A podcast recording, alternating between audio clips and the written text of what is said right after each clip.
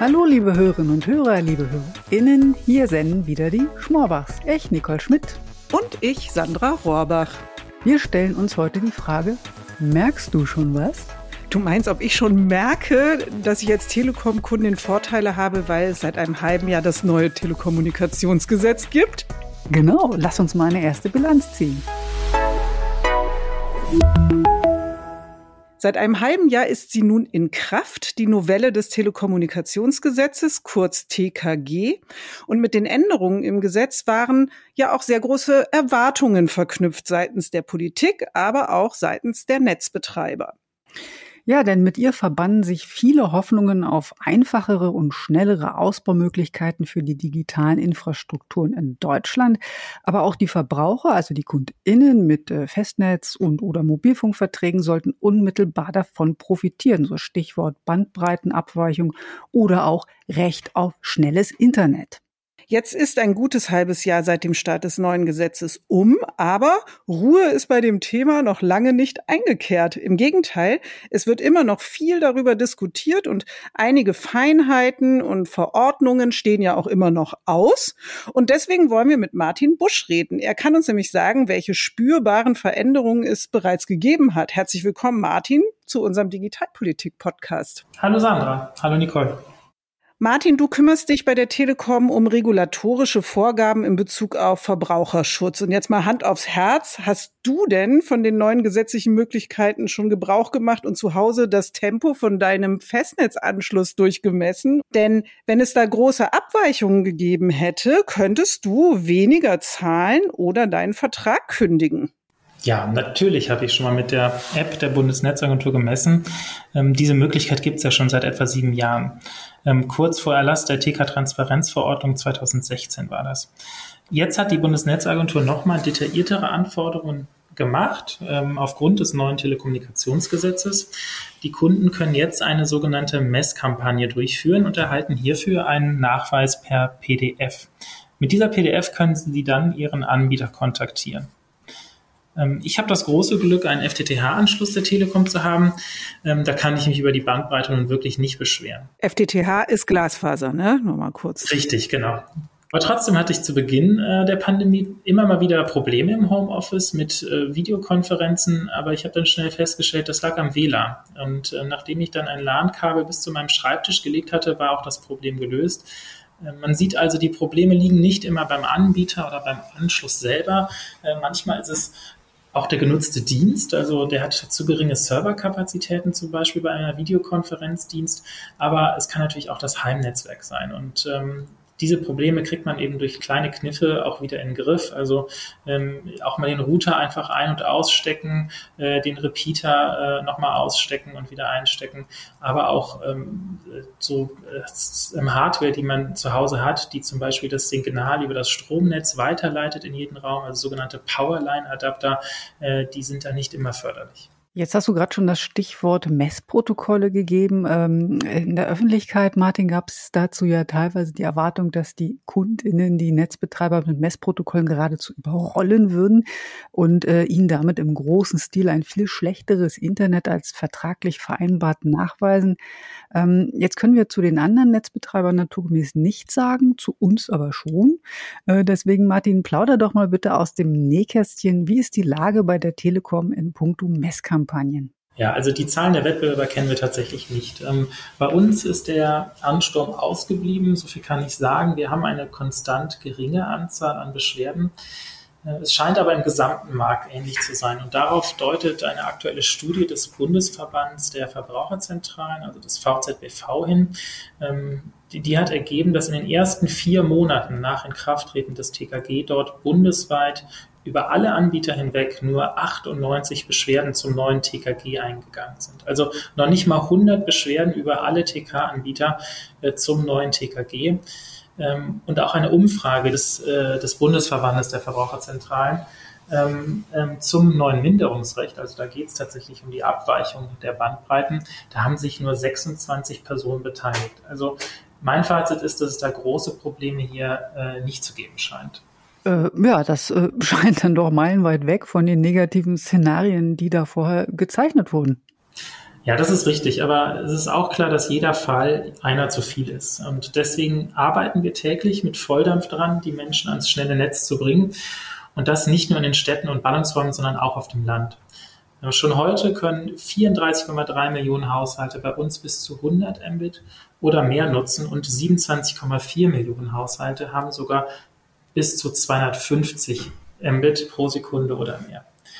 Also insofern hatte ich persönlich auch nicht die Erwartung, dass wir in großem Stil mit Messprotokollen zu mangelhaftem Internet konfrontiert werden. Bleiben wir trotzdem mal beim Thema Internetzugang. Mit der Novelle des Telekommunikationsgesetzes ist auch für jedermann das Recht auf schnelles Internet festgeschrieben worden, egal wo er oder sie wohnt. Also auch für das abgelegene Forsthaus, sage ich jetzt mal. Ja, und da haben äh, viele gedacht, dass solche ähm, schwer anzubindenden Einzellagen vielleicht per Satellit Zugang zum schnellen Internet kriegen könnten. Wie ist denn da die Entwicklung, Martin? Ja, also beim Recht auf Versorgung mit TK-Diensten, so heißt das jetzt, also das nannten wir früher Universaldienst, ähm, hier läuft die Debatte tatsächlich noch. Der Gesetzgeber hat die Bundesnetzagentur damit beauftragt, konkrete Werte für Download, Upload und Latenz zu erarbeiten. Und nach Auswertung von verschiedenen Studien hat die Bundesnetzagentur vorgeschlagen, 10 Mbit im Download, 1,7 Mbit im Upload festzulegen. Denn es hat sich gezeigt, dass alle wichtigen Dienste, und dazu gehören auch Videotelefoniedienste, verschlüsselte Homeoffice-Anwendungen, ähm, dass die dann genutzt werden können, wenn diese Bandbreiten wirklich vorhanden sind. Und äh, was auch ganz spannend ist, also die Videokonferenzen, die wir alle aus dem, aus dem Homeoffice oder Homeschooling kennen, die wir so dringend benötigen, die benötigen nur etwa drei Mbit pro Sekunde im Download. Ähm, die Latenz ist, wenn wir jetzt gerade über die Versorgung mit Satellit von entlegenen Gebieten reden, ist die Latenz natürlich ein ganz wichtiger Punkt, weil ähm, die spielt gerade bei der Versorgung mit Satelliten eine große Rolle. Und ähm, die Bundesnetzagentur hat jetzt eine Verzögerung der Datenübermittlung, also das beschreibt ja die Latenz, auf 150 Millisekunden festgelegt. Ähm, das führt aber eben dazu, dass die ähm, standardmäßig genutzten geostationären Satelliten jetzt nicht eingesetzt werden können. Also diese haben eine Latenz von etwa 350 Millisekunden, also eine Verzögerung von einem Drittel einer Sekunde. Damit rückt natürlich eben eine schnelle und unkomplizierte Versorgung abgelegener Haushalte in die Ferne. Und wir können das eigentlich nur ermöglichen, wenn die Bundesnetzagentur auch US-amerikanische Anbieter von den sogenannten LEO-Satelliten verpflichtet. Also das sind diese niedrig fliegenden Satelliten, die eine niedrigere Latenz auch ermöglichen. Jetzt hast du gesagt, die Debatte läuft ja noch, aber die dreht sich ja in erster Linie schon um das Thema Bandbreite, oder? Das ist richtig. Also der Fokus der politischen Debatte liegt ja immer wieder auf der Bandbreite und oft kommt eben die Forderung auf, diese weiter anzuheben, also nicht nur 10, sondern vielleicht auch 30 Mbit festzulegen. Dies würde aber dazu führen, dass viel mehr Menschen einen Anspruch auf Versorgung geltend machen können. Also diejenigen, die mit zwei, drei, vier oder fünf Mbit wirklich von der digitalen Teilhabe ausgeschlossen sind, die müssten sich dann hinten einreihen. Ziel muss es aber aus meiner Sicht sein, dass keiner zurückgelassen wird. Und daher muss man mit den dringendsten Fällen anfangen.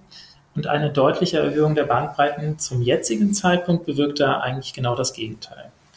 Ähm, und ähm, die Bundesnetzagentur sieht ohnehin vor, dass die Bandbreiten jährlich überprüft werden sollen.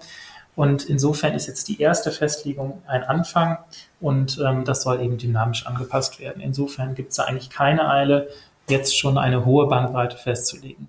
Und das ist, wenn ich das ergänzen darf, Martin, ja nicht nur deine persönliche Meinung, sondern auch Branchensicht, richtig? Richtig, auf diese genau. Also das, da steht die Telekom wirklich nicht alleine da. Das ist äh, großer Konsens in der Branche, denn wir wollen als Branche natürlich Glasfaser ausbauen und nicht einzelne Höfe mit Kupfer anbinden. Ziel ist es wirklich, den Glasfaserausbau so zügig wie möglich voranzubringen. Martin, nochmal zurück zum Telekommunikationsgesetz, dem neuen. Darin haben ja die Verbraucherschützer einen sehr dicken Abdruck hinterlassen äh, mit Vereinfachungen für Kunden wie kürzeren Vertragslaufzeiten und äh, monatlicher Kündigungsmöglichkeit. Ähm, merken wir davon schon irgendetwas bei unseren Kundenverträgen? Ja, also der Verbraucherschutz ist im Telekommunikationsmarkt sehr stark ausgeprägt. Und wenn diese Regeln gut gemacht sind, dann kann hierdurch der Wettbewerb belebt werden und davon profitieren natürlich letztendlich die Kunden. Ähm, mit dem neuen TKG können Kunden jederzeit mit einer Kündigungsfrist von einem Monat kündigen. Ähm, nur eben diese anfängliche Vertragsbindung von 24 Monaten, die bleibt zulässig. Vorher war es ja üblich, dass die Verträge sich automatisch um zwölf Monate verlängert hatten.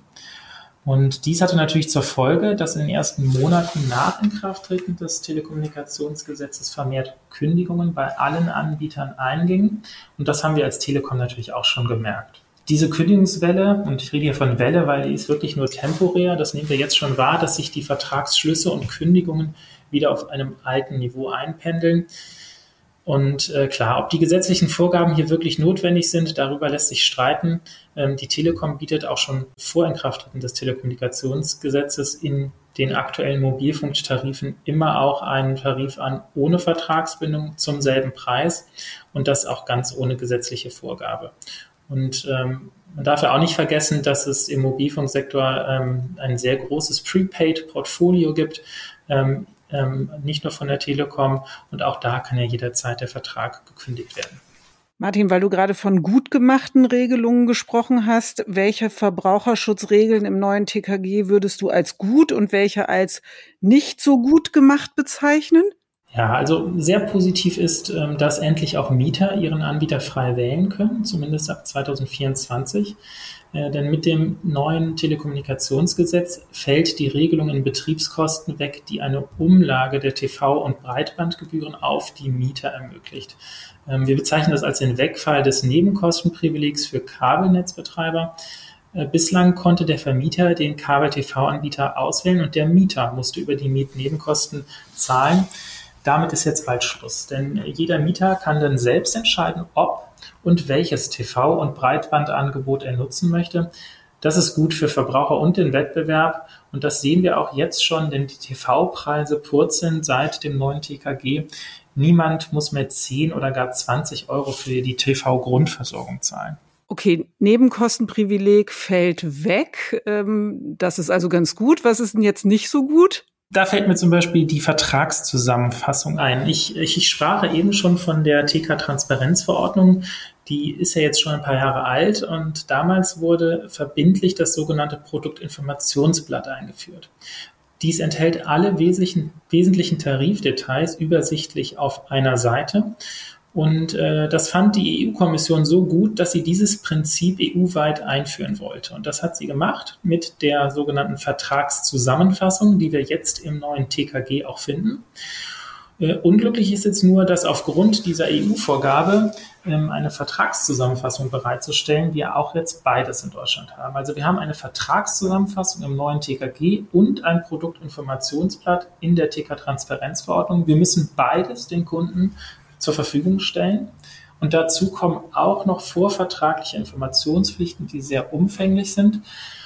Und da fragt man sich wirklich manchmal, ob Verbraucherinnen und Verbraucher bei diesen ganzen Pflichtangaben nicht den Überblick verlieren.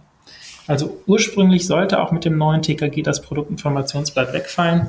Ich glaube, das wäre sicherlich ratsam gewesen. Ja, weniger ist manchmal eben mehr ein äh, sehr salomonisches Schlusswort, Martin. Also äh, halten wir fest, ähm, egal ob äh, Netzanbindung, Nebenkostenabrechnung oder Vertragslaufzeit, die Änderungen am Telekommunikationsgesetz machen sich durchaus auch schon im Alltag der KundInnen bemerkbar. Die Telekom als Anbieter hat sich jedenfalls voll und ganz darauf eingestellt, ihre Angebote und Services nach dem Gesetzesupdate auszurichten. Martin, vielen Dank, dass du uns heute dazu Rede und Antwort gestanden hast. Sehr gerne. Vielen Dank euch. Und unseren nächsten Digitalpolitik-Podcast gibt es wieder in vier Wochen. Und bis dahin hört einfach bei unseren KollegInnen Steffi Halle und Georg von Wagner rein. Tschüss sagen eure Schmorbachs Nicole Schmidt und Sandra Rohrbach.